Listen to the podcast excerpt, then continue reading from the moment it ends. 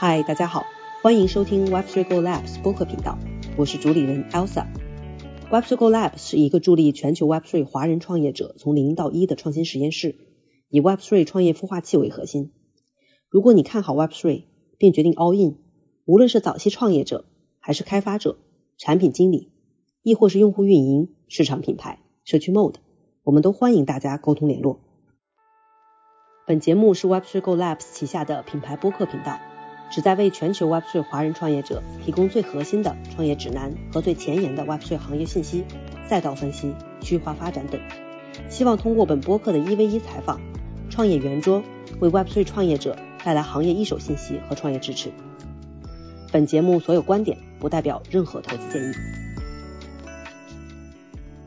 Hello，晚上好啊！今天我叫了这个 a n s w e 我一起共同主持哦。然后非常谢谢安妮来一起来搭档。今天是我们那个 Twitter Space，我们说农历开年第一期啊，所以今天这期算是一个新年展望吧。因为我们大家应该有关注，说发现其实很多 Space 在这个年底的时候做了一个这个展望。我们这样这个新年新气象嘛啊，呃兔年就是一个好的开始，然后加上最近。嗯，大家能看到行情一些回暖，所以也是一个挺好的时机去讨论一下今年的一些话题哦。嗯，因为其实，在去年年底的时候，大部分人对于说二三年整体的，呃，我们说这个行情啊，包括呃，我们说市场的回暖在什么样的时间节点，都相对来说是争议挺大的，而且存疑的。然后最近呢，又有很多声音声音跳出来哦，因为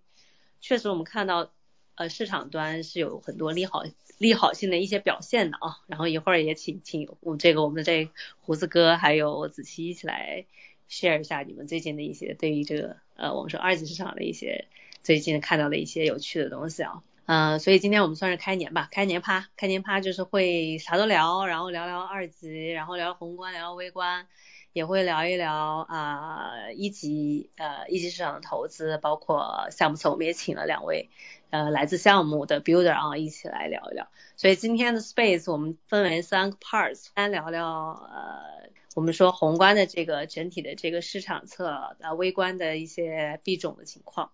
然后第二个部分我们聊聊呃一级的这个投资侧的一些就是机构侧的，好，所以今天我们机构侧也有请两位老板一起来聊一聊。然后第三个部分我们就聊聊，哎，还回归创业啊，回归 builder 的部分，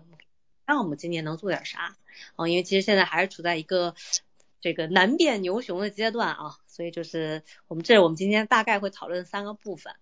然后呢，还是一开始嘛，先简单介绍我自己啊，我是 Web3 Go Labs 的主理人，也是 founder Elsa。非常开心，大家今天能来我们 Space 啊！今天是我们兔年的第一期，呃，很高兴啊！祝大家先先祝大家兔年开心哦！然后希望这个新年大家可以新气象，都能在这个兔年有一个很好的啊成长也好啊，还是财务上的收获也好啊，啊，都给大家先送点祝福哦！然后我们就可以开始讨论了。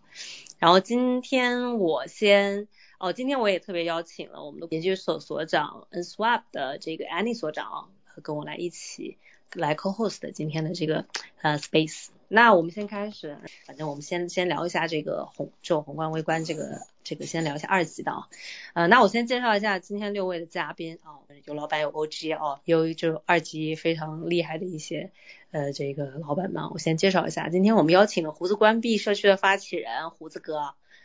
呃，邀请了链上行情分析师子琪。以及 Zoff Partner 的创始合伙人 Colin 王老板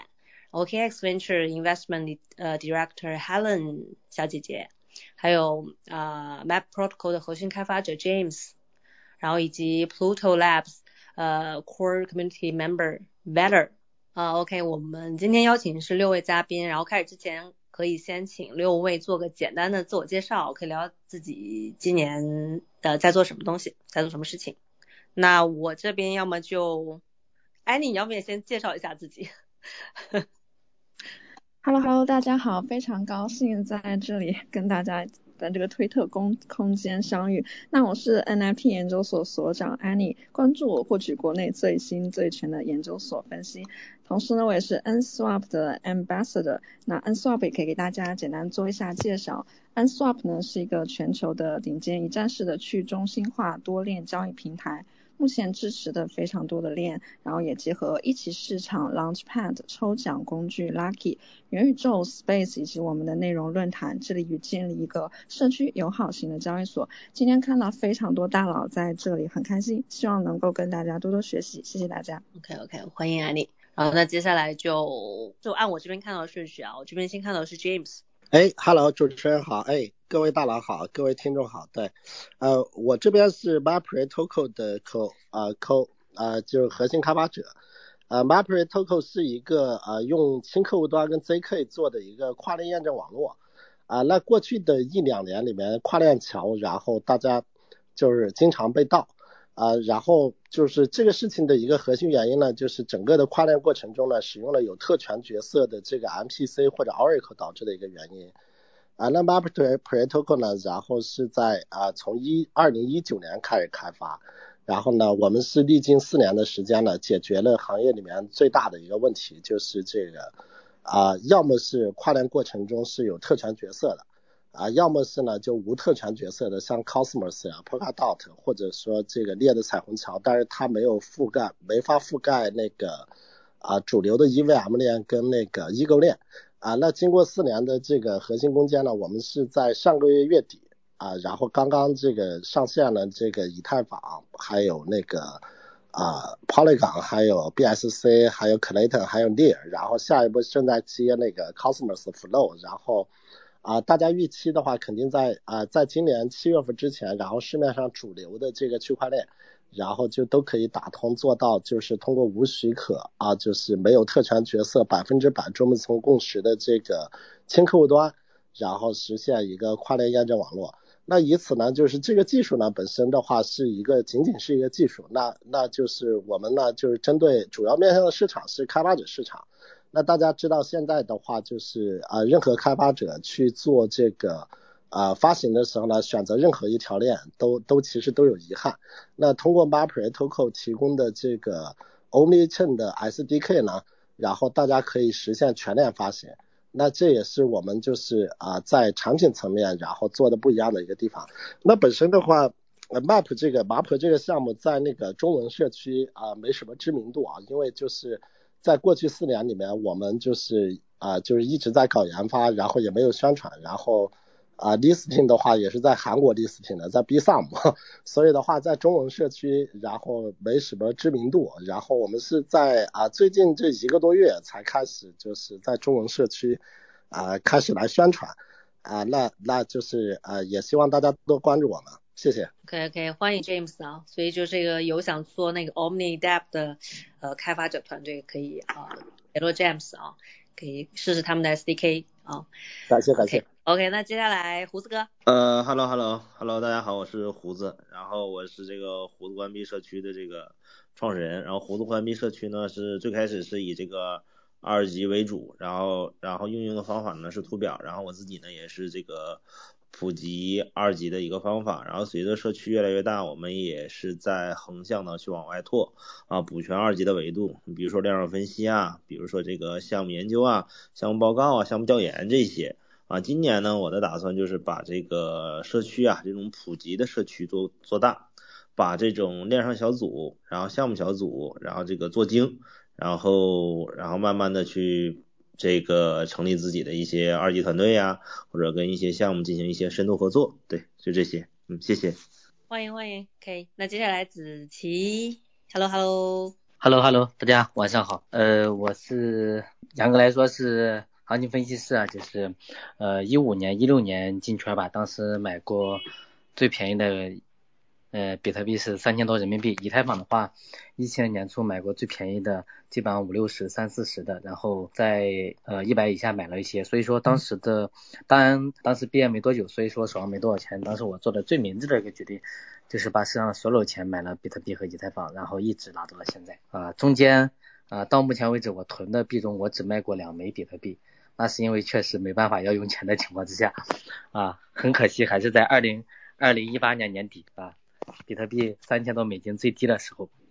然后从一八年开始就在微博上做一些行情分析，呃，分享一下我个人观点和交易思路，呃，后来转到 Twitter，包括到现在为止一直在坚持做一件事情，希望通过我的分析，和一些报告以及链上的一些数据啊，能给大家带来一定的帮助，最起码让我们在二级市场上啊认清趋势，少迷路，多赚钱。好，OK，感谢大家，谢谢。谢谢谢谢，欢迎子琪。接下来这个呃 Helen 来吧，OKX Helen。Hello Hello，大家好，听得到我说话吗？啊，听得到，很清楚。OK OK，啊好，那那个我是啊 X Ventures 的 Investment Director，然后呃大家应该都很熟悉 OKX，然后我们这支基金呢是呃致力于发掘和支持每个赛呃就就呃呃 Crypto 每各个赛道最头部的项目和创业者，像在 Layer Two 啊，我们投了 Arbitrum，投了 zk Sync，投了 Starknet，投了 Scroll，就除了 OP，因为我们成立的时候它它它已经融完了。对，除了就 Layer Two 除了 OP 之外，我们都有投资。对，然后像啊像 GameFi Metaverse 我们投了呃 Big Time Studio，然后 Big Country，然后呃 DeFi 就更不用说了，然后呃我们还跟各个呃公链的呃各各个公链发起了这个生态基金，去扶持每个公链上呃最头部的项目。对，所以总而言之呢，就是呃如果大家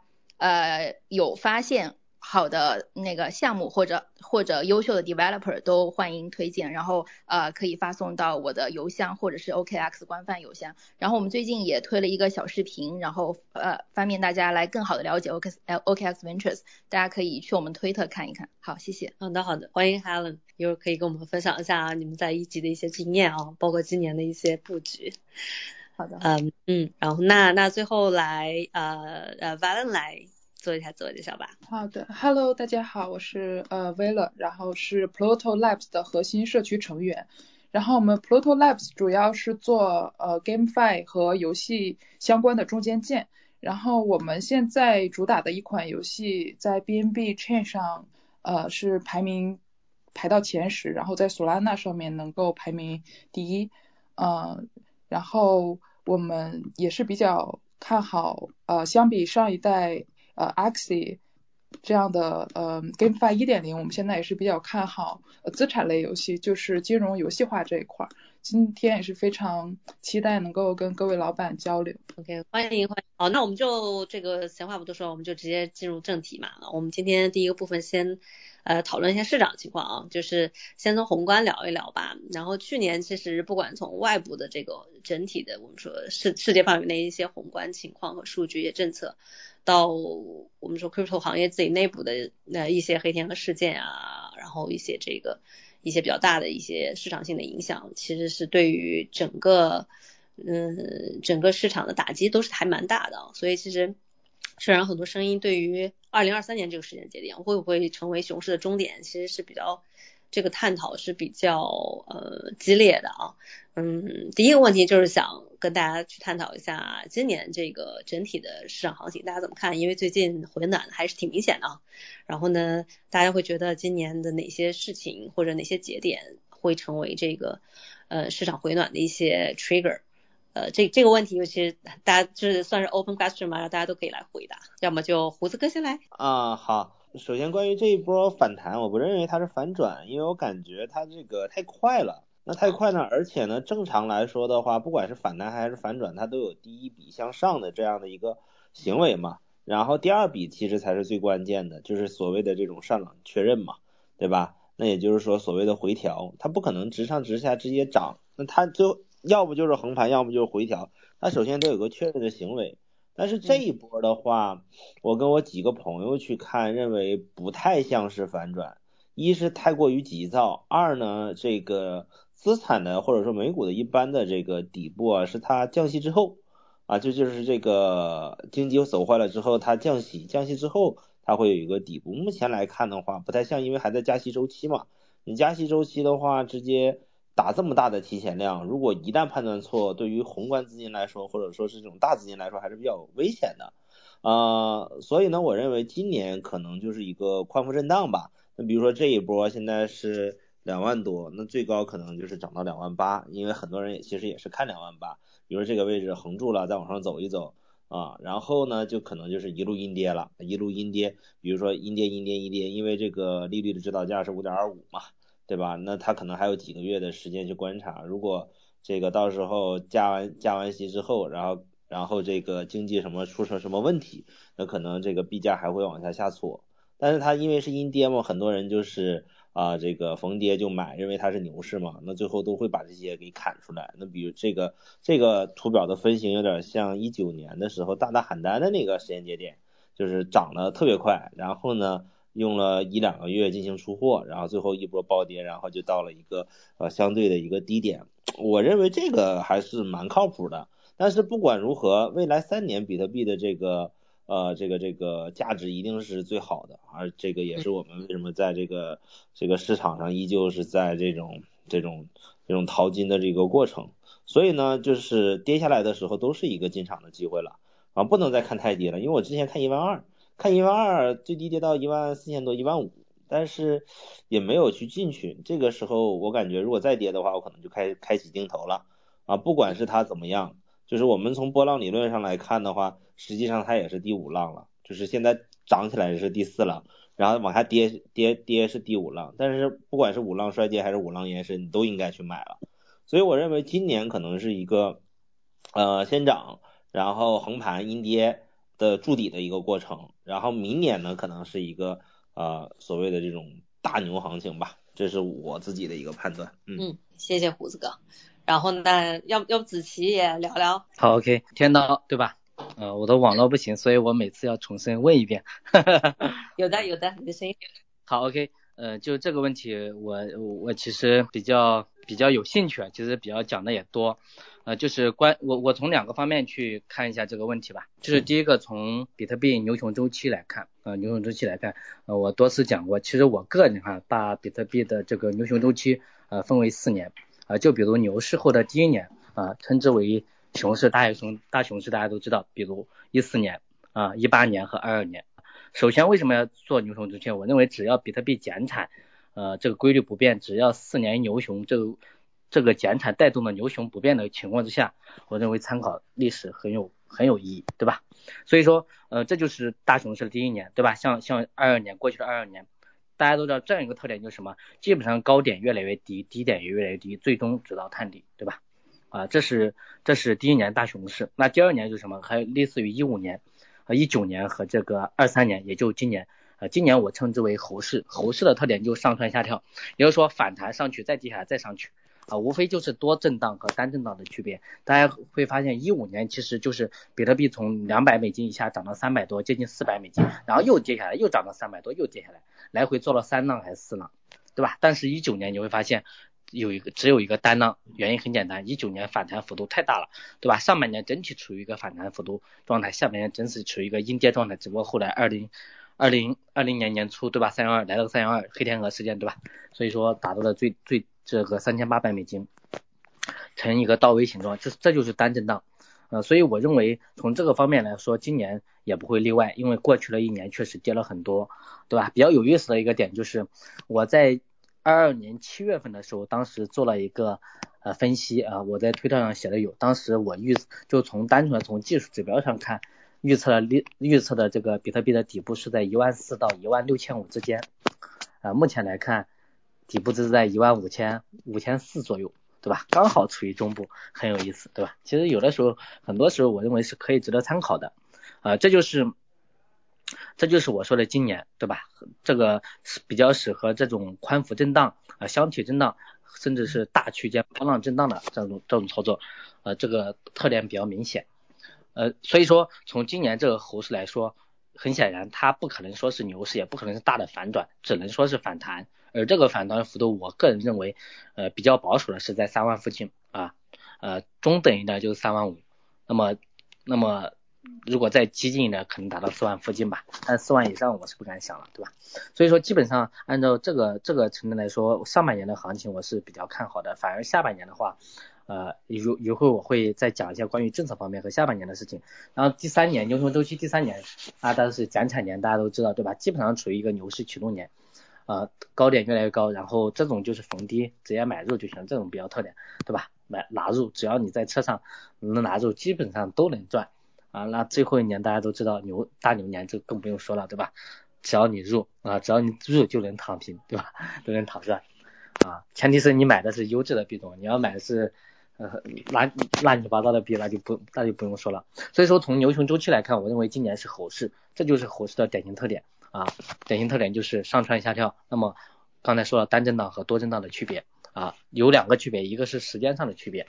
啊，如果是你呃这个时间会周期比较长，那么大概率就单震荡；如果是呃时间周期长，再加上这个振幅比较大的话，那很显然就是如此，对吧？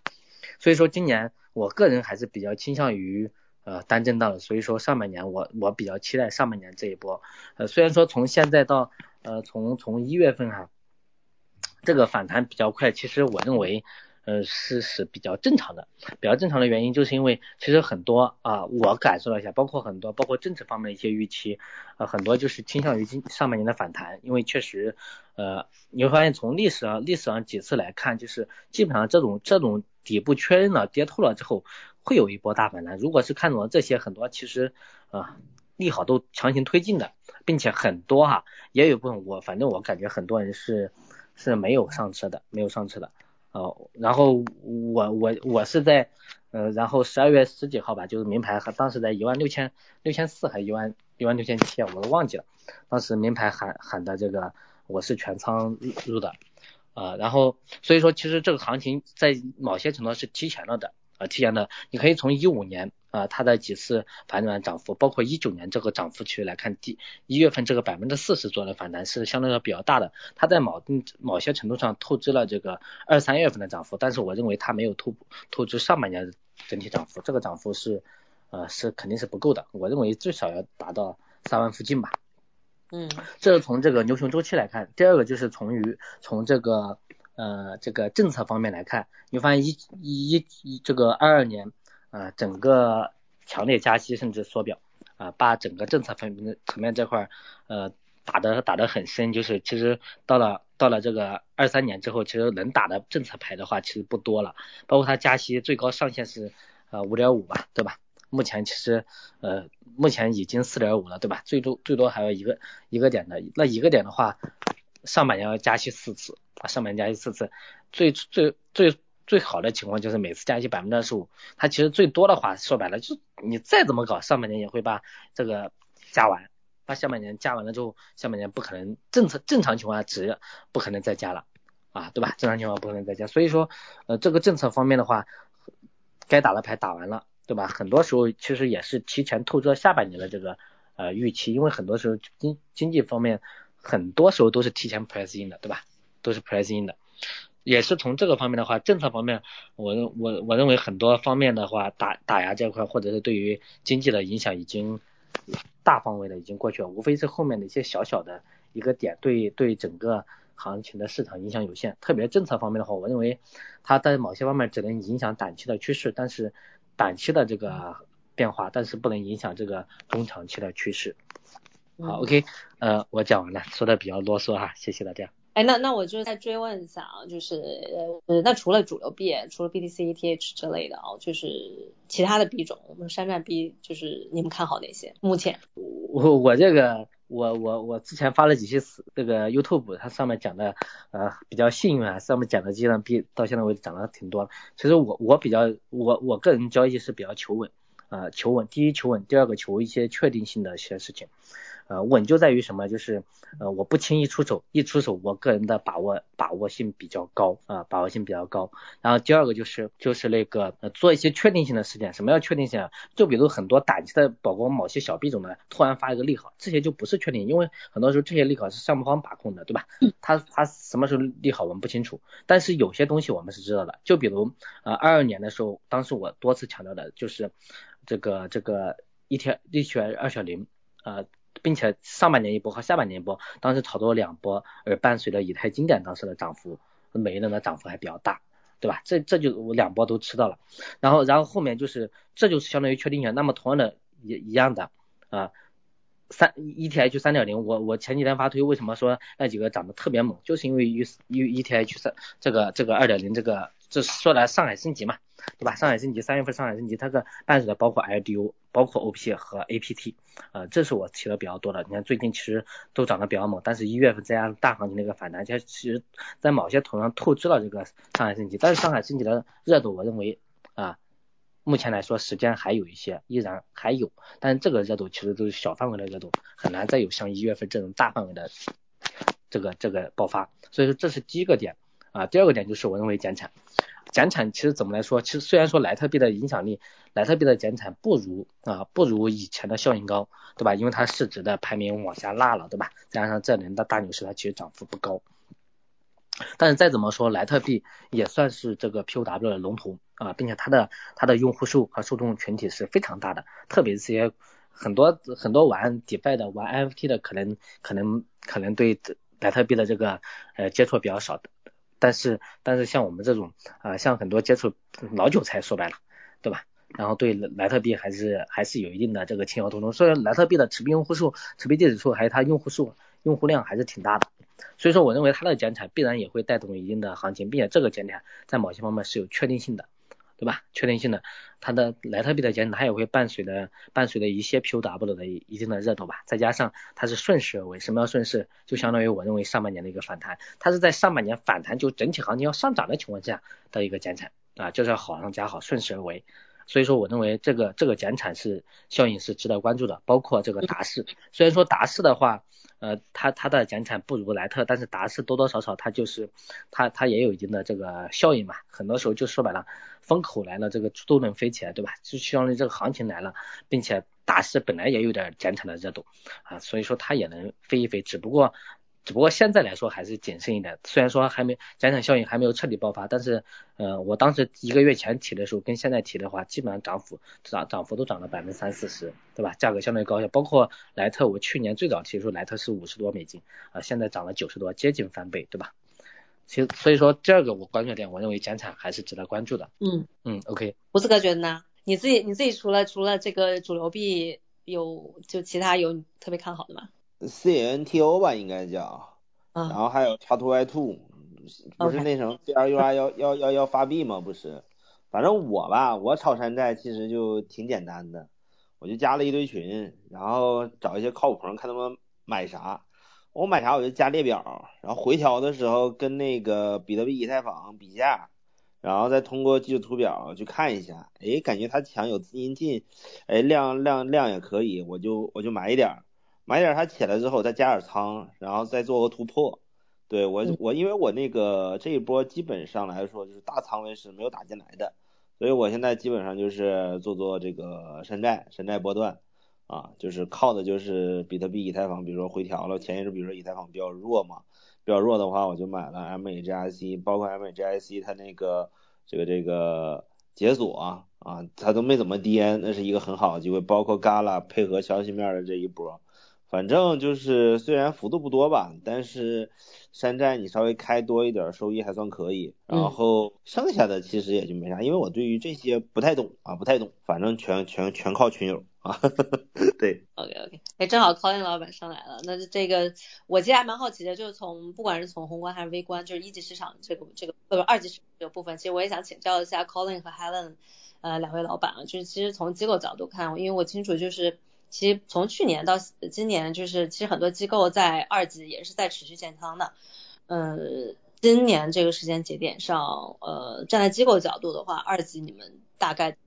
就是呃布局会跟去。持平嘛，就去年下半年会持平嘛，在策略上面。就是我我讲一下，就是从从整个今年的建仓思路上来讲，我觉得就是其实大体的思路和就是刚刚的几位嘉宾讲的其实都类似，就是就是我们对上半年相对乐观一些，然后下半年。就是会悲观一些，然后，嗯，整个这这轮大周期上，其实是在看就是什么时间点是价，什么是价格底，什么是时间底，然后呢，大家会有一个共同的这个这个时间底的预期，可能是就二三年的下半年，差不多二三年的四季度左右，然后那看这个价格底它是不是和这个时间底会重合，这是整个对于大资金建仓来讲的话。啊，这个一个比较大的难点吧，就是因为因为这里面会，比如说如果如果说时间底在一万五左右的话，那意味着这个底是出现在二二年的年底，然后这两个时间跨度会有长达一年的时间，就是一年的时间对于这个。嗯，持仓周期以及接下来的这个决策的制定上会承担比较大的心理压力，所以就是整体上今年我们还是就是目前来讲上半年还是维持原有的仓位不动吧，然后在下半年的时间点去加大仓位，然后是这样一个思路，在在二级的配置上。了解，Helen 呢？啊，我们 OKS Ventures 是没有二级，不不是二级基金的，对对。了解。好，那我们就那我们就进入到这个下一个。啊，我们就从二级跳到一级聊一聊，就是在机构侧，我们去看看说今年对于项目投资这个部分会会是一个大概什么样啊？就这个问题还是同样给到 Colin 和 Alan 啊，在二三年机构站在机构角度看会以，就是按照刚才大家的这个在二级建仓的这个思路，会不会二三年的上半年整体在一级建仓会更积极一些，而且在就是在积极就在在一级的。呃，这不叫建仓，投资会更积极一些，会这个策略会类似吗？哦，呃，明白明白，呃，不太类似，就是因为，嗯，一级的建仓它不太会以，就是一级的积极与否，它不太会以季度作为周期去评判，它至少是一个半年度，大概率是一个一年度的评判周期，就是，嗯，整体上我们今年对于一级的这个。嗯，会比去年整体上积极很多。就比如说，嗯，大部分机构可能去年是，呃，平均一个月出手一次吧。可能今年我们会尽可能的，嗯，到一个月的出手在两次到三次之间。然后，因为整体上今年是一个比去年好很多的年份。首先就是去年的上半年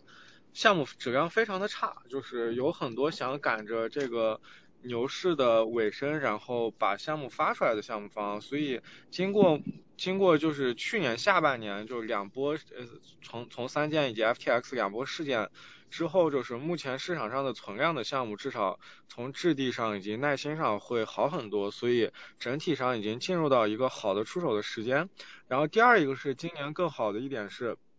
就是今年市场在方向的选择上会更清晰一些，就是，嗯，比如说去年的很多时间点还是以某一个概念或者某一个热度去推动的，比如说叉 to N 或者是比如说 social graph 或者比如说 DID 这些词汇去推动一个赛道的发展，但是。呃，就是经过一整年的熊市来讲的话，就是从机构角度对于这些赛道的研究，以及甚至是这些赛新赛道的第一波项目已经死掉的情况下，就是整个研究的判断会更更深入很多，并且市场上其实没有被机构关注到的方向，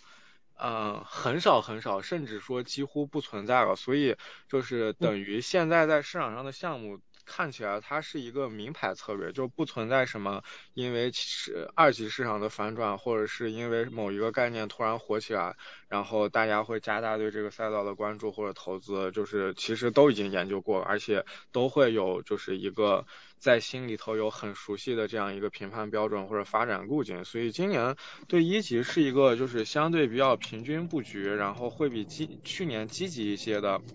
这样一个状况，因为呃，我个人感觉可能差大概在就是，如果二级不太不短时间回落的话，应该大概率也不会，就是应该在未来的两三周之后就会看到，就是一级市场的整个投融活动会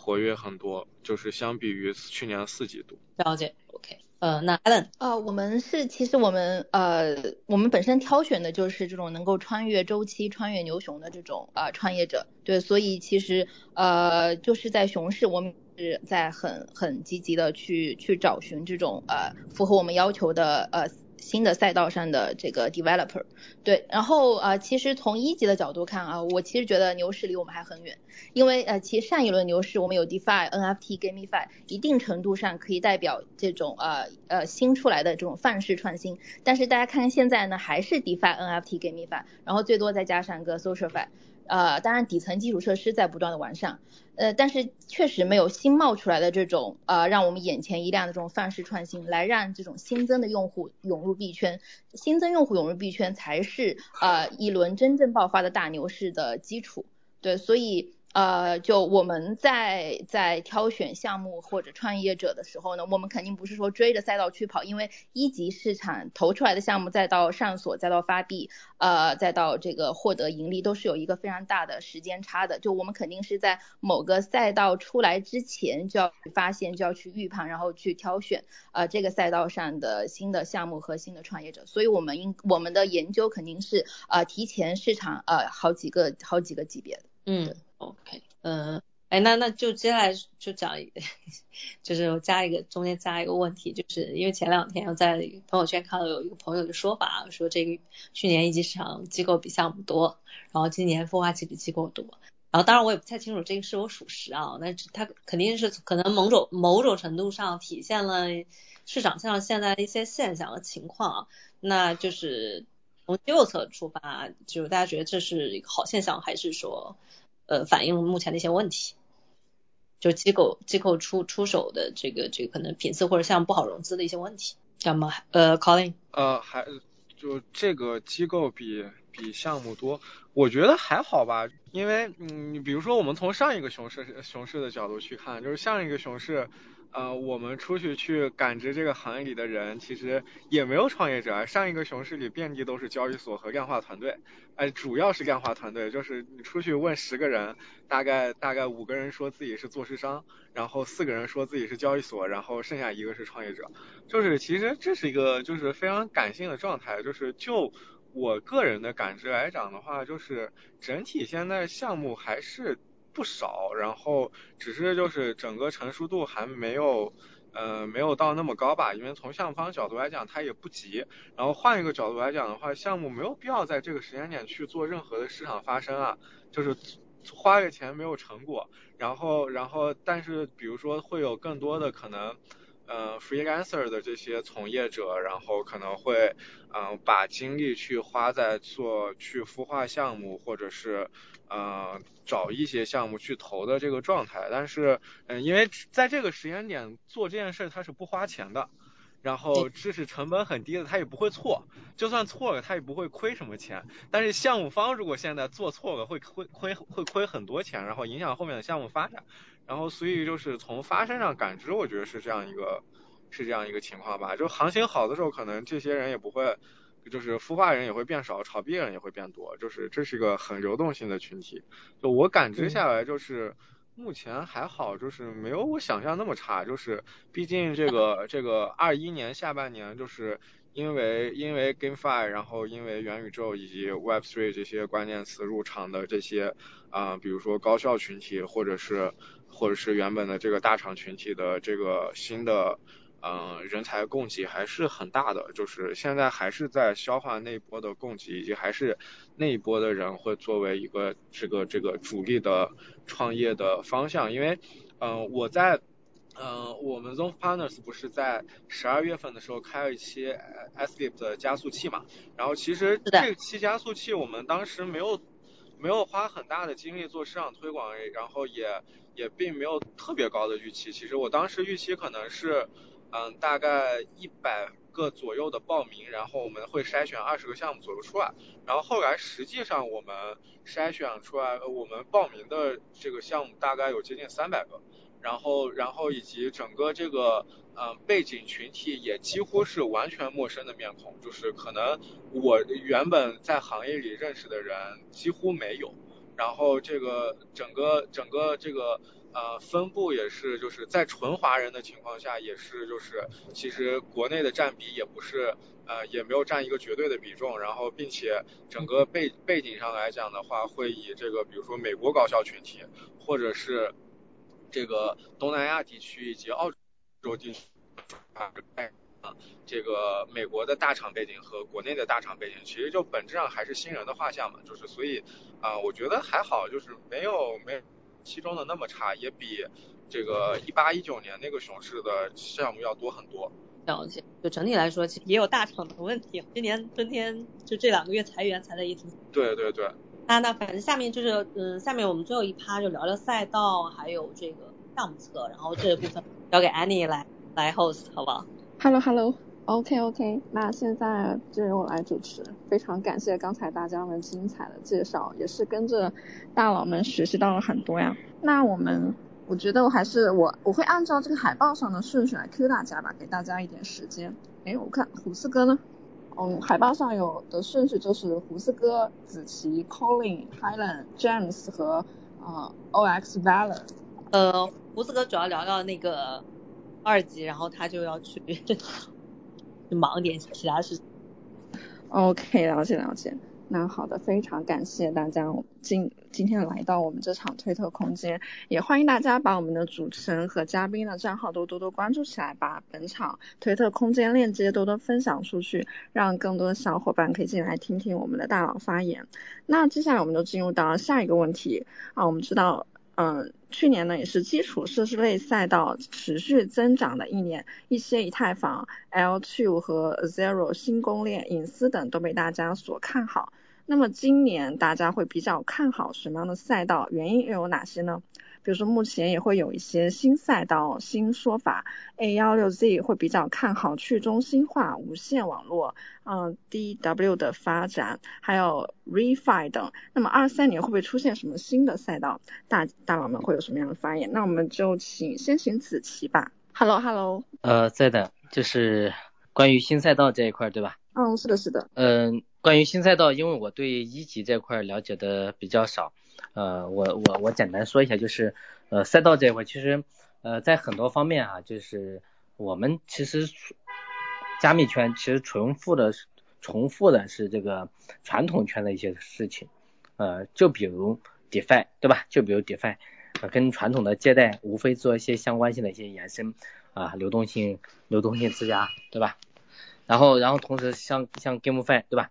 像传统游戏往往加密游戏这个一个一个转型，包括 SocialFi 这个传统社交到加密社交呃匿名社交，包括包括这个 NFT 对吧？很多事情我我我认为其实呃就是在在某些呢把传统的一些领域如何用这个加密领域更好的去结合起来，甚至我们去挖掘一些呃在传统领域里甚至加里边很有市场，而在加密里市场里边还缺的一些东西。这是我们去值得参考的，然后，然后包括刚才说几个方面，我认为其实虽然说都有涉及，但是是浅涉及，包括 GameFi 啊，你大家都知道，现在 GameFi 玩那些游戏都是什么？都是都是为了 earn to play 对吧？应该是 play to earn 对吧？应该说错了，play to earn 是为了为了这个为了赚钱才玩啊。如果这个项目呃完了之后不赚钱，大家都不会玩了。所以说它的周期性非常短。而传统游戏你会发现，我不仅不能赚钱，我还要花时间，甚至我还要充钱，我都愿意去玩。这就是我们需要去去去做的一件事。其实它它的一个一个传统的用户，他根本没有很好的去这个加密用户给结合起来。呃，如果一个下一轮的 GameFi 能新的一个爆发的话，我认为这点是这点痛点是必须要解决的，就是无痛从从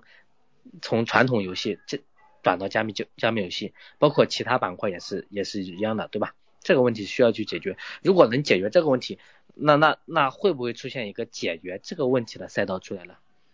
对吧？让让传统用户啊，传统的无论是社交用户、加密用户，还是各种的用户，能无痛的呃这个导到这个加密用户来，包括像那游戏用户一样的。我觉得如果出现了这个赛道，我一定是非常看好的。好，OK，我说完了。好的，好的，非常感谢子琪。那确实，嗯，很多事情，尤其是我们加密这个圈子，很多也是新的事物嘛，也是把 Web 二的方式跟 Web 三进行结合，就能创造出来一些很多新的东西。那 GameFi 呢？确实，我之前呢也经常有 Q 到 GameFi，我认为它也是二零二三年最有一个增长潜力的。目前很多 GameFi 还是停留在这种 P2E，像您刚才讲的 P2E 仅仅赚钱的模式。那为了使一些，也有很多嗯，Animal Kai 也投资了很多，像那种像 BYC 最近也发一些 Duke and Dash 这种新游戏，那把未来肯定会出现更多像传统游戏那种三 A 大作出现，就给游戏的趣味性增强。那这种游戏的这种体验性增强，GameFi 的呃未来的游戏场景肯定会有已经有很多的游戏团队在入场了。那未来是包括腾讯、网易也都入场了。未来这种高品质的、具有社交属性的 GameFi 肯定会蕴含的大量的机会，也是也是这种有捕获百万用户能力的赛道。我个人认为，那我们请下一位嘉宾，嗯，Colin 在吗？Colin 来分享一下您对这个新赛道的一个预期。好的，好的，就是我我们会觉得，就是二三年是一个机会相对比较中庸中庸的年度，就是机会会分分布的相对比较均匀。然后在这种相对均匀的年度里，就是嗯，大体均匀就来自于两部分吧，就第一个是市场不会过度的为叙事买单，然后并且市场也不会过度的为应用买单，然后所以这是一个相对均匀的机会。然后在这种的年份里，就是主要的。核心容易被市场理解或者是容易被市场关注到的，嗯，方向有两个，就是第一个是就是去做一些无风险的送水服务，然后然后然后让这个生态的体验变得更好，然后这是第一个方向。第二个方向是，第二一个方向是去呃做更好的 Fi。就是本身这个行业到目前为止，除了金融以外，并没有产生任何的应用场景。就是更好的 Fi 一定是，就是持续的，是一个不会错的一个优化空间。所以，呃，包括。包括这整个二二年，在这种惨淡的行情下，还是会跑出像 GMX 这种项目，然后以及啊游戏类的项目也会有机会，所以嗯，这是两个就是我觉得相对主旋律的方向。然后剩余的赛道上来讲的话，我会把它分为就是显性显性赚钱赛道和隐性赚钱赛道。就是显性赚钱赛道就是被大家已经充分关注关注到了，然后这个这个。整个的，无论是从机构私募的竞争角度来讲的话，还是普通人能不能在早期参与进去，能不能找到一个合适的上车机会，角度来讲的话，就是相对比较难。然后第二种是就是隐性的隐性的赚钱赛道来讲的话，就是。它不会不会被大部分人关注，但是它会有一个相对比较顺畅的逻辑，然后可能不在二三年爆发，那那未来也一定会有机会。然后，所以所以就是整体上来讲的话，二二年的这个主旋律上去看的话。二二年的主旋律上去看的话，就是在从二三季度开始，这个这个在游戏熄火之后，这个整个 infra 以及基础设施层占据了太多的一级市场的关注以及一一级市场的资金。然后二三年这件事的持续时间不会特别久，我觉得应该不会超过上半年吧。然后中间的，嗯，在 infra 的这个受关注熄火之后，我觉得会相对均匀的出现一些协议层以及。补充类的，就是让让基础服务变得更好一些协议层的机会，然后也是因为就是整个二三年，嗯，从 Layer Two 的一些这个主网上线的，嗯，顺序以及主网上线密度来讲的话，会有一堆就是基础设施的这个补充服务类的协议出现，然后在某一段时间里会占据就是这个一级市场的这个主要的关注度，然后第三一个方向就是一些长线存在价值且。还没有被证伪的方向，就还是 DeFi 游戏这两个方向为主。然后最后就是，呃，我个人有一个观点，就是我觉得我们会在三季度结束、四季度来临之前，会见到下一个 NFT 或者 DeFi。然后，但是它是什么我不知道，但是它肯定是一个隐性的赛道，就是肯定不是大家口中现在说到的这些东西。然后，但是我们会在四季度之前见到它，但是能不能？判断出来我就不不一定了，然后所以，啊，我觉得另外一个思路就是可能会在，嗯，整个二三年一整年会尽可能的关注一些逻辑顺畅，但是并没有被市场充分关注的一些小赛道或者小的开发者群体，就包括比如说全链上游戏，然后，嗯，然后以及像像这个这个去中心化的无线网络，然后。呃，这些都是就是从一级市场的角度来讲的话，项目的供给以及融投融资的竞争度都没有那么激烈，但是它逻辑又很顺畅，就这些赛道可能会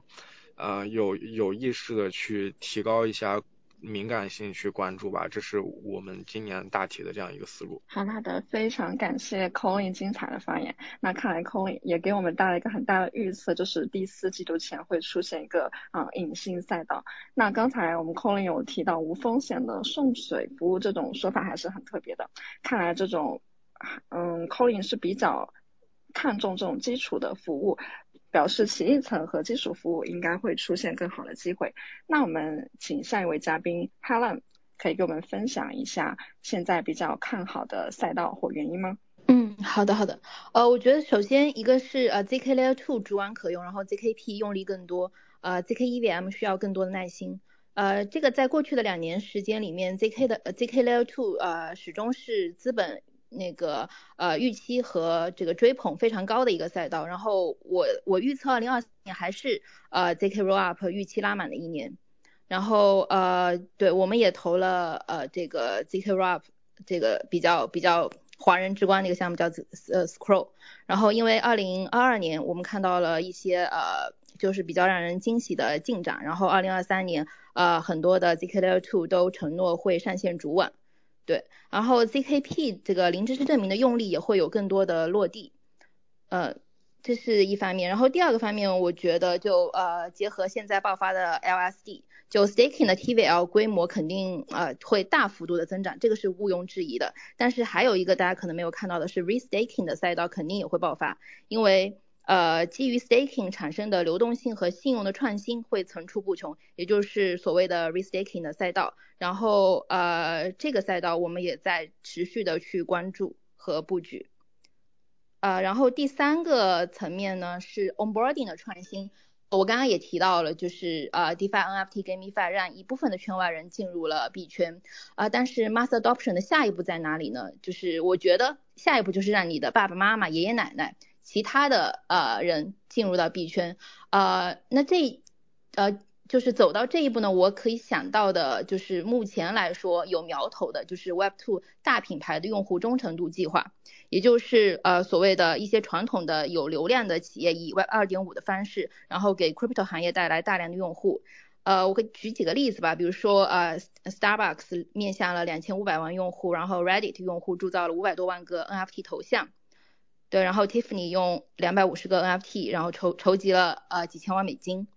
对这个这一块的话呢，呃，可能啊，Paradigm USV 已经察觉到了这个风向，但是亚洲基本上没有什么声音。对，这一个也是我们持续关注的一个呃隐形的赛道，就大大家可能现在关注的不是很多。然后一些显性的赛道我就不用多说了，因为呃应该也已经被很多人说过了，我就说点可能跟大家不太一样的吧。对，差不多。好的好的，非常感谢 Helen。嗯，爸爸妈妈、爷爷奶奶进入币圈还是一个非常具有挑战性的事情啊。那确实，目前很多大量的用户的涌入也都在于这种 Web 二的破圈，像您刚才讲的星巴克、Reddit、Tiffany 等等。那不过亚是亚洲的品牌或者说中国的品牌，看这种破圈好像还是有缺少的。那看来还是有很多的希望。那我们请下一位嘉宾，嗯，James。James 在吗？跟我们分享一下您看好的赛道。哎，好的，好的，主持人，我刚才也是呃学习了很多这个二级，包括投机、投资啊一级市场的这个啊嘉宾的一个观点。因为我个人的话，本身一直在这个就是在做技术，包括啊在做一些产业的东西。对，我也分享一下这方面的一些问题啊。就刚才讲到的这个，就我认为两个方面吧。基础设施赛道呢，现在。呃，坦率的说，其实大家可能就是呃，在座的各位就是买币都可能买的有点疲惫了，因为每一条公链就是 Level One 出来之后，都说自己做了什么创新，但是这种创新是你很难去感知到的，对不对？就是它可能是一种新的语言呀，就这个就已经就是有点陷入了这种就是为了创新而创新的那种就是。就是一种就是卷的特别厉害，然后让这个就是用户也好，investor 也好，就是有点无所适从的那种地步啊。就是我现在看到 L one 就是这个情况。那 Layer two 呢，其实确实是以太坊，它是一个就是呃一个就是很有钱的一个地方，就有很多钱，然后啊也需要去做应用。那那呃整个圈子进这个进这个行业，第一站比特比特币，第二站以太坊，所以 Layer two 确实是也有很大的一个发展机会啊。呃，那这个，但是呢，总体来讲，就是我现在看到的情况呢，就是这个，就因为我们做这个，就是呃跨链账本对齐嘛，所以我看到的一个情况，就是因为我们对每一条链，然后从那个它的啊，就是共识层啊，包括呃预编译合约层啊，就是所有东西都研究的挺透的啊，包括它的椭圆曲线啊，就是签名算法还是什么，就是就发现这个就是整个的确同质化还是蛮严重的啊，就是这是第一个情况。那所以的话，世界上到底 要不要这么多分布式账本呢？那我我觉得这个可能接下来的第二阶段的发展态势呢，就是公链领域呢，可能是很有可能，而且这个我觉得是确定性的啊，就我看到的机会啊，就是那个像那个啊啊存储存储的这种区块链，对，它就专注于存储是吧？然后我们看到 Fail Fail 已经这个就是把它的那个呃呃虚拟机，然后三月份就上线了，其实现在已经上线了，就是因为我们跟 Fail 也也有技术对接。那那就是这种这种存储呢？为什么存储这么重要呢？就是接下来会有很多的应用啊，就是我穿插着讲吧，可能逻辑不是特别清晰啊，就是大家可以就是可以理一下，就比如说像那个内容分发平台啊，就是说这这样的东西，那那这些小说呀，包括这些音乐，尤其小说连载连载小说啊，就是在传统互联网领域，然后很多的小说都被毙掉了，是吧？就是因为起点中文网那几个审核可能都是这个男的。所以他们对女性作者就比较友好，对男性作者呢就很多都毙毙掉了，他也上不去是吧？然后有这样的情况，然后也有各种各样的情况。那这种内容分发平台，它的这个内容存到哪里？是不是？然后呢，这这种都是一些就是 Web 三的内容分发平台啊。还有就是身份，那那这个现在大家都在讲这个呃 Web two on board Web three 的时候，这个账号体系啊，就是说这个助记词很难用，那也出现了 MPC 钱包。但 MPC 钱包呢，就是这个方案呢，其实是啊没有任何数学证明，就是肯定是有漏洞的啊。但是我们不知道它的漏洞在哪，也不知道会爆多大漏洞。那现在的话，产业界都在研究的方案就是说，去把在那个在那个域编译合约层，然后就是去实现这个账号体系，把我们的这个能让所有人可以去上传人脸呀、人脸信息啊、护照信息是吧？还有指纹信息。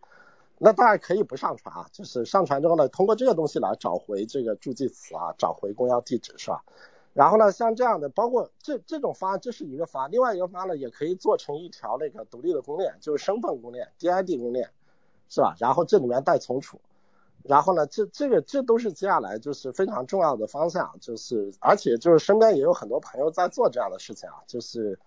啊，就是有有有一些团队在做这样的事情，身边一些朋友。那这个存储，我认为是这是一块。另外的话就是，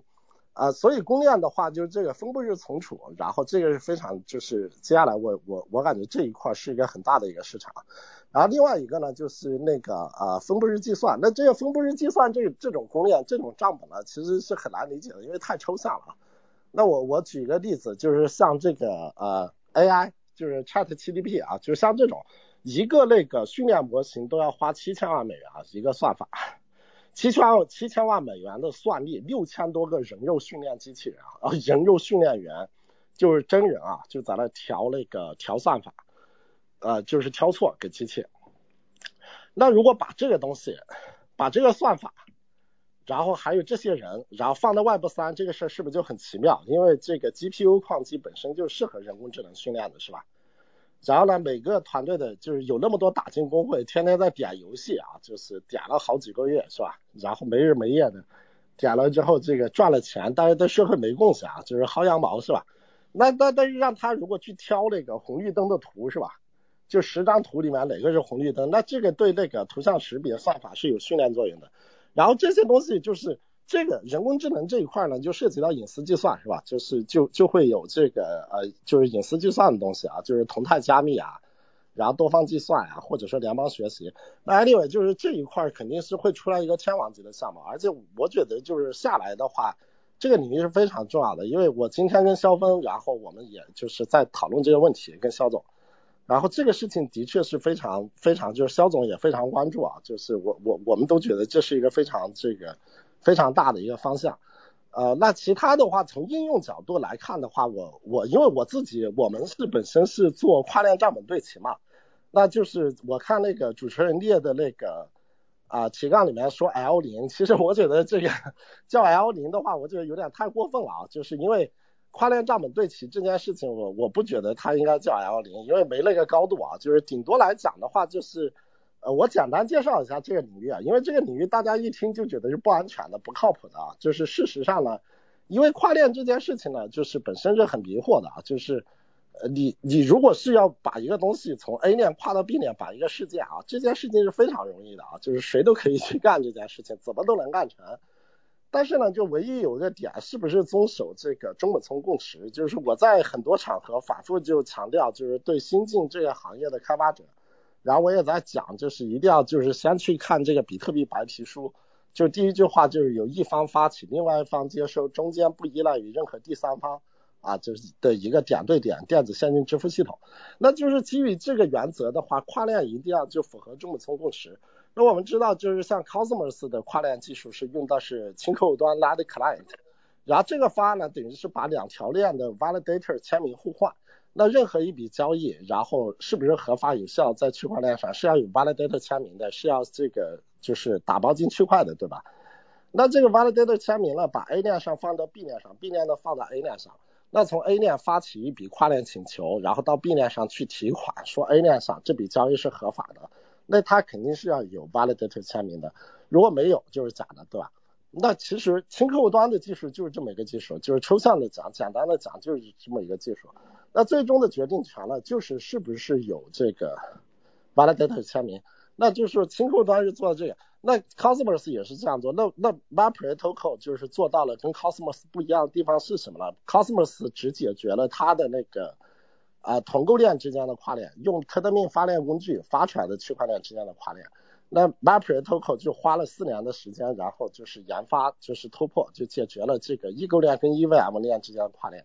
那我们今天的话也非常高兴，就是跟 Cosmos Hub，然后这个互换了 Light Client 的这个跨链技术标准，然后呢，接下来会把这个 Cosmos 跟那个。以太坊，就是这些链，然后就都都给他用这种就是没有特权角色百分之百共识的这个中本层共识的这个技术来打通嘛。然后呢，就是说，所以的话，呃，这个这个市场呢，就是说，另外的话，对代步开发者来讲，我们能做到的东西，就是你以前的话，就是可能是啊选用任任任何条链吧，你可能会留下很多遗憾啊，对吧？因为每条链上都有自己的用户啊，每条链都有自己的特点，是吧？就是举一个极端的例子，比如说 Flow 上都是买 NFT 的人，是吧？然后 Cosmos 呢，都是一些热爱技术的一些大户老 OG，是吧？然后 Clayton 这条链呢，又是那个韩国人全在上面，是吧？然后这个就 OKC 呢，然后就也有很多啊，这个就是呃 OKES 的老用户老 OG 在上面，就是每条链都不一样，那就是 MapReToken 可以做到的，就是在这种。啊，没有特权角色，百分之百遵守中本聪共识的前提下，把各个链呢做到一个账本统一、账本对齐，以此实现让这个一个 DApp 可以覆盖所有的链发行。对，那所以话说回来，就是这个赛道，这个肯定是我们现在在跟 d a p 的沟通过程中，就是全链这个赛道啊，还是 d a p 就是非常有需要的一个赛道，因为我们也是刚刚就是上线嘛，所以现在才开始密集的宣传。但效果还是挺好的啊。那回过头来讲这个，就是啊，刚才讲的 H 十最看好的那个网络，其实呃，我我觉得就是呃，资本的话，有时候就是看好什么东西，的确也是有这个领头效应的啊。但是那个那个事情，其实像 NKN 啊，NKN 是很早的项目了啊，就是李彦博，李彦博也是我好朋友，就是那就很早以前做的项目啊，一六年就开始干了，对。然后也也早已经就是实现了好几波的财富自由了，给更多人带，他也是能跑通的，就是这种我觉得，啊，还有就是主要我觉得就是在人工智能这个领域啊，分布式计算、隐私计算，然后我觉得 Web 三加 I 我觉得下一波很重要的一个点，另外一个就是从那个呃互联网的那个传统消费互联网的这些创业者，烧过几千万美元的这些人，然后进 Web 三。做这个消费级的区块链互联啊，区块链的这种服务啊，我觉得也非常看好。就比如说我在推特上以前调侃过的 Read Red to Earn 啊，就是做内容分发的啊，就是每天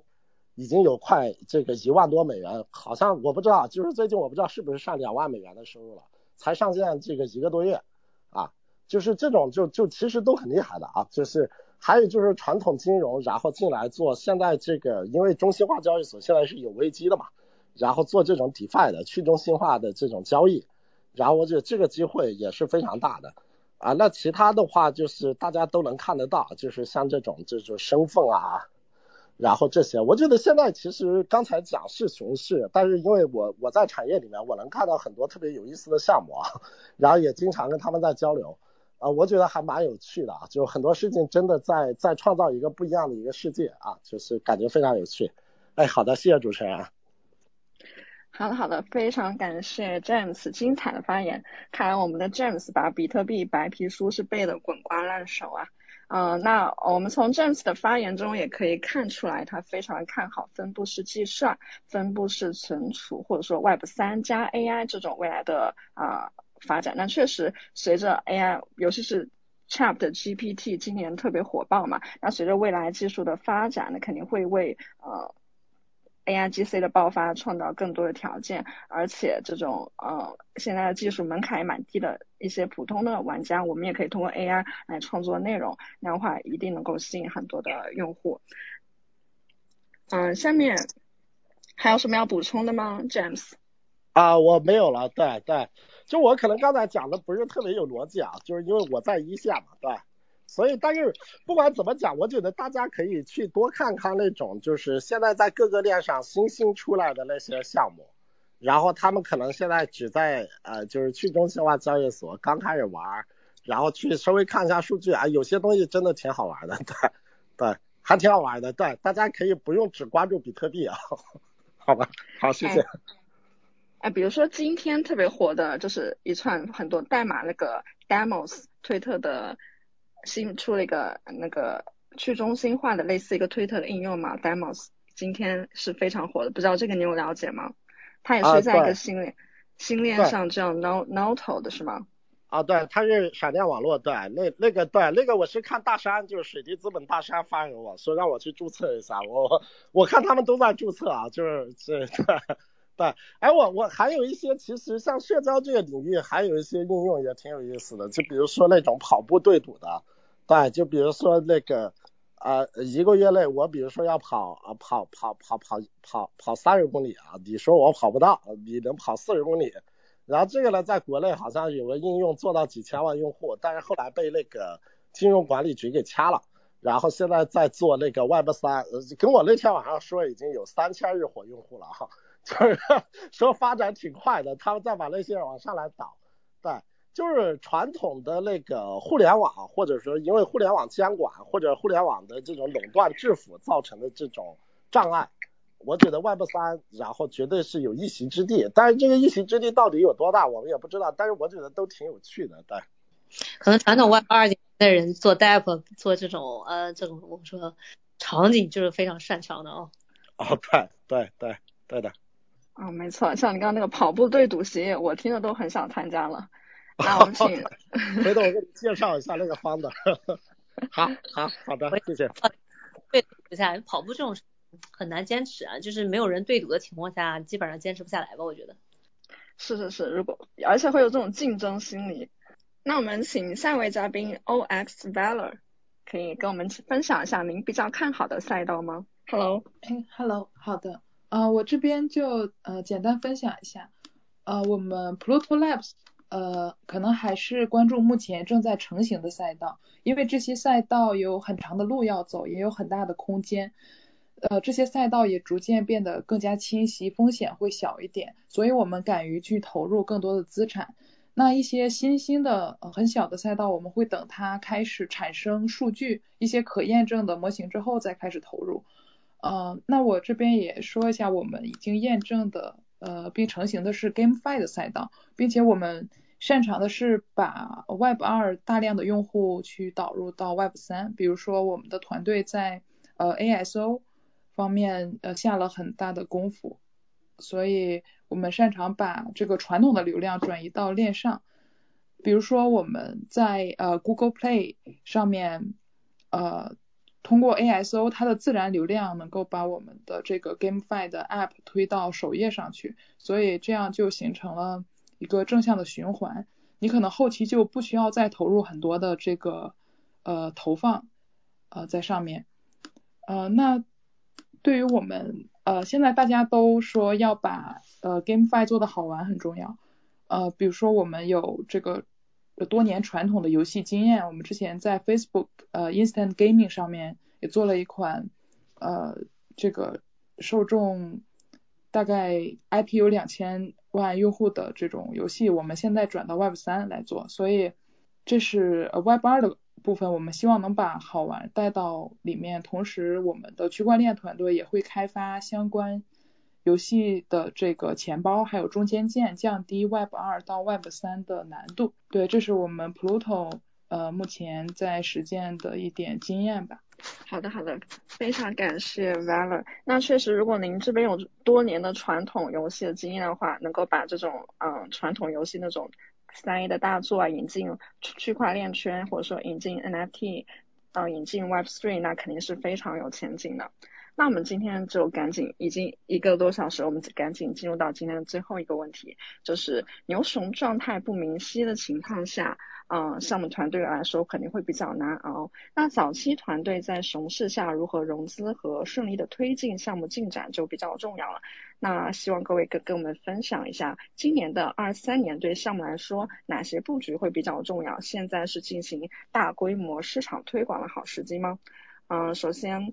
我们请子琪来跟我们分享一下。Hello Hello，子琪在吗？呃，在的在的。好 OK，呃，其实我认为。呃，熊市啊，熊市是最好的，呃，对项目来说是最好做事的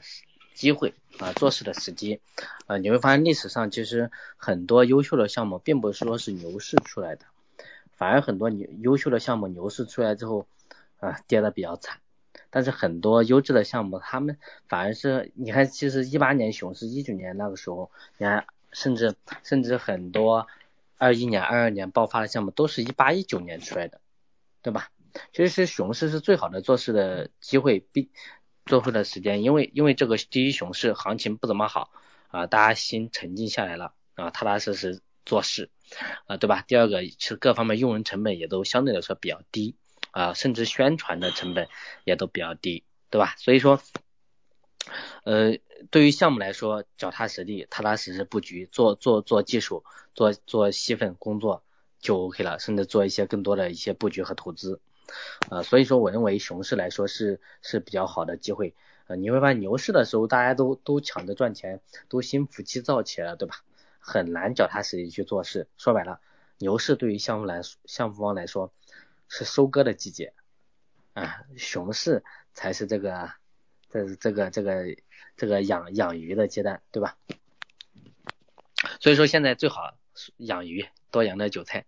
然后，然后关于市场推广这一块很简单，其实熊市其实我还是那句话啊，不适合大范围的市场推广，但是你时不时的发生，该有的动作得有，这是有必要的，对吧？最起码要告诉市场的参与者你还活着，对吧？所以说，所以说从这个方面来看，熊市的这个适当的这个推广是很有必要的，并且它的推广的成本比较低，但是大规模的话，呃，我认为。必要性不高，原因很简单，很多时候市场是不买单的啊，甚至你再好的时机，为什么？其实你会发现，呃，很多优质的项目，它它并不并不是都是在熊市时候布局，而在牛市的时候出来才一飞冲高，但是你会发现，很即使它优质项目在熊市的时候出来的时候，也很难有大的表现，对吧？所以这就是我个人的一点见解吧。OK。哎，我看那个书上来嘞，要么。最后就三位自购的老板们，我们聊聊这个是这个最后这个话题呗。大家觉觉得对于项目来说，目前这个阶段，呃，今年如果要融资的项目，放在什么时间节点比较合适？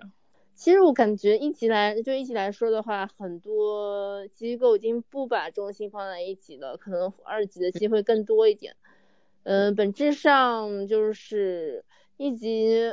嗯，这种。有有赚钱效应的项目其实越来越少，嗯，因为需要锁仓，然后，呃，这个分给投资者的可能就百分之十到十五的样，就是项目方学的越来越精明了嘛，就本身项目方用户，然后机构之间就是一种相互博弈的状态，所以呢，就二级的空间可能会更大一点，但是一级我觉得。呃，我觉得机构还还是对那种 mass adoption，就是那种格局更大一点的项目会感兴趣。呃，最近也看了那个，就是最近这周的融资动态，像一个 special 呃 labs，它是 NFT 加 IOT 的一个形式，呃，帮一些传统企业做就是这种 NFT 解决方案的，呃，有有点意思。嗯，然后我就是。也看了挺多的 NFT 嗯票据类的项目，呃，这也是能呃呃就是往更广阔的就是 mass adoption 的这种趋势去走的。我觉得，而但凡能助长这行业就是拓宽这个用户群体的这种项目，都都是还是蛮好的项目。然后其实呃，因为各个赛道其实格已经明确的赛道格局有限了。嗯，就是头部头部项目已经出来了，嗯，然后你再卷的话，其实没有太大意义，就是还是要看往外往外扩的，或者是，然后最近比较呃让我印象深刻的吧，就是那个路生态叫 Road Lot Rams，嗯，它公募是募了大概三百万美金吧，它像从像从机构那边融了大概一百万美金。就是他那个公募的三百万美金呢，他是超超额超额六倍去完成这个公募，我感觉就是这种，呃，感觉挺有意思的。他那个，嗯，这种呃游戏类的项目，其实我觉得机会也是蛮大的。对，他是，但是他那个 l o t Rams 就是更偏向于链上的，就是比较 crypto native 的那种项目。嗯，对，我的分享就这些吧。好的，好的，可以关注我们。嗯，我们最近呃，就分我是分布式 capital 的嘛，然后我们最近在跟 Mass 呃 Mass Wallet 也在搞一些就是抽白的活动，抽白的活动，就是其实也是工具类啊、基建类的项目。其实呃，如果是说没有协议收入或者是呃 to B 业务的话，业务收入的话，就是其实还是蛮难的，就是大家都要过冬嘛。就可能我觉得各种项目都要出来，就发 NFT 啊，做 Metaverse 啊什么的，嗯，就看看它有没有什么创新的玩法吧。对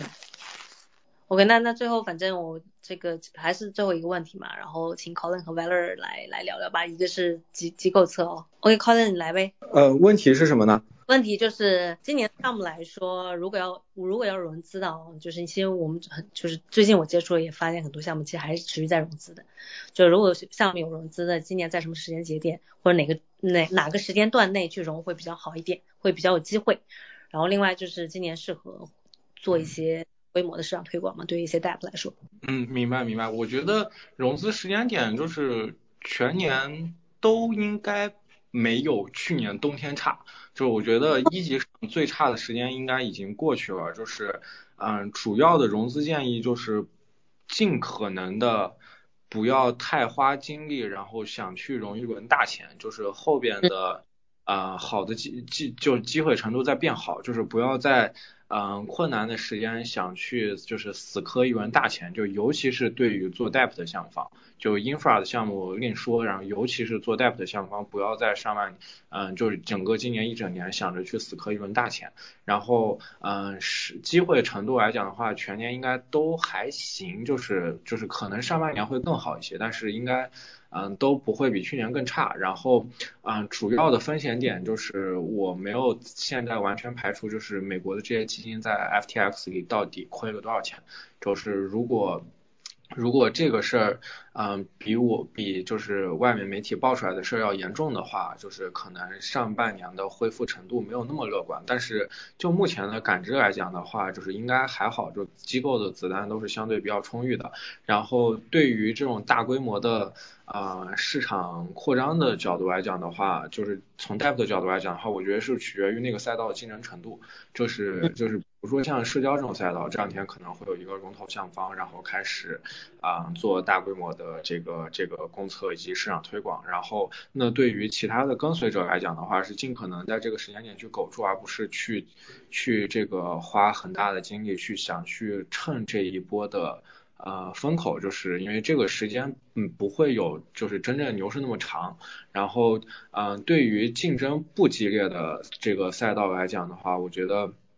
这个嗯，市场层面会嗯，根据就是原本项目项目端的节奏去。去做就好，然后主要是区分就是这个，如果是想做大规模市场推广，这个事儿是 to B 还是 to C 的，就是 to C 的话是需要谨慎一些，因为 to C 的所有的运营手段，然后以及啊代币的激励，然后以及这些都是需要花费一个巨大的成本，并且它只有一次的使用权限。如果是 to B 的这个这个这个市场推广端的话，可能就就按正常的节奏走就可以了。嗯，了解，OK。所以其实对于项目来，来说，融资这个事情，嗯，我我能不能这么理解？就是从策略上来说，如果现目前有融资或者有这个资金的需求的话，融到够用就行了，不需要。对对对，融到够用就行。嗯，明白，了解。然后 Helen 怎么怎么怎么看这个问题？呃，我觉得现在就今年，我觉得呃，就如果这个项目没有那么急切的要 listing 要 listing 的话，那现在肯定还是把 focus 放在磨产品、磨技术、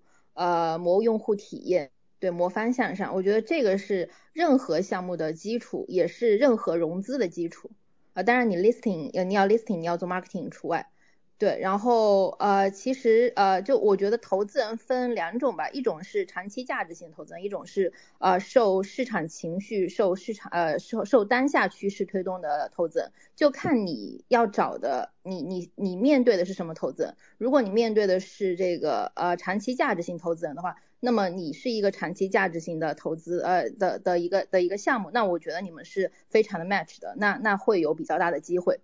对，如果你是一个要追风口、要赚快钱的这么一个项目，那你去找啊这个长期价值型投资人，那。肯定肯定看呃，他肯定看不上，对，那你可能需要去找的是那种追风口呃赚快钱的项目。那现在肯定也不是一个追风口赚快钱，像二零二二年对那个呃投个项目，然后一个月之后就上线，然后几十倍的这种这种行情肯定不是，对，所以就是呃关键在于这个项目对自己的定位，然后对于这个投资人的特点和风格的把握。明白，好的好的。然后那最后这个问题还。就是各位还有补充吗？嗯，我这边也补充一下，因为我们也是做项目的嘛，我是也比较认同刚才 Colin 跟 Helen 的看法，就是在熊市的时候，如果能更清晰的提出自己项目的盈利模式的项目会呃更容易做下去，然后市场也在试探项目的边界，真正能够跑出来的项目依然能够跑得出来，只是在规划上面要把项目的发展拆分的更细。所以，如果盈利模式想好了，或者是你的模型，然后我们也觉得先去融一个 MVP 的钱，就是最小可行性的产品，然后等 MVP 达标了再去进行下一轮融资。如果这个 MVP 跑出来的数据验证了我们的想法，那么你之后也会更容易拿到投资，这个时候也会容易找到更多的资源去帮你推广。如果你有了数据，有了。这个投入产出比，呃，事情就会变得简单很多。对，大概是这样。一线作为作为项目在一线，其实很多经验还是就很呃，我们说很实用的啊。OK OK，好呀。然后那那这个我们今天差不多到这儿呗，然后聊的还挺好的，基本上我们今天啥都聊了啊，就从呃从二级，从整体的这个盘面市场情况，然后聊到一级投资，聊到最后回回归到这个 Builders 大家。再再看今年的这个整体的这个时间节点，对于团队，对于项目团队来说，呃，怎么布局？如果需要融资，在什么时时间段去融，或者是以什么样的策略去融，嗯，能更好的度过今年这个时间段，嗯，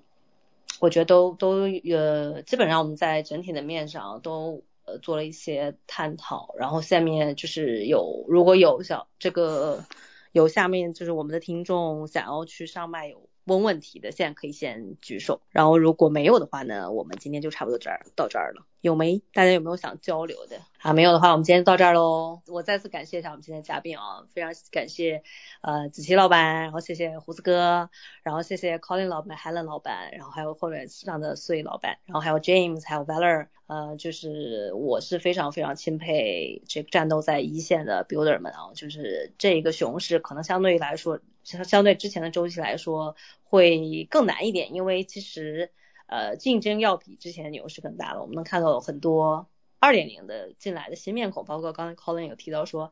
呃，非常非常多新的面孔，完全就是之前不是在 crypto 或者不是在嗯，就没有在 blockchain 去去 building 的一些 developers 进来。然后呢，